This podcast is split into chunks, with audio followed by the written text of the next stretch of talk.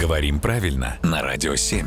Владимир, доброе утро. Доброе утро. Доброе утро. И у нас сообщение из Липецка. Олег Николаевич интересуется, откуда взялось не совсем приятное ему слово «труппа», когда говорят, ну, театральная труппа.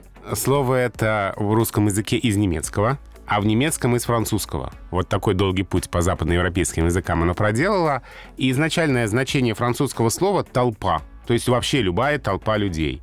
А потом уже не просто толпа людей, а толпа артистов. Театральных да, людей. теат- театральных людей, да. А, то есть э, театральная труппа. А, не должно смущать э, созвучие с названием мертвого тела. У этих слов абсолютно разная история. И ра- количество да, «п». И количество «п» тоже разное. Так что это разные слова с разным значением и разные истории. Владимир, спасибо большое. Всем слушателям, пожалуйста, отправляйте вопросы на сайт radio7.ru. Обязательно разберем здесь в эфире «Радио 7» на Семи холмах.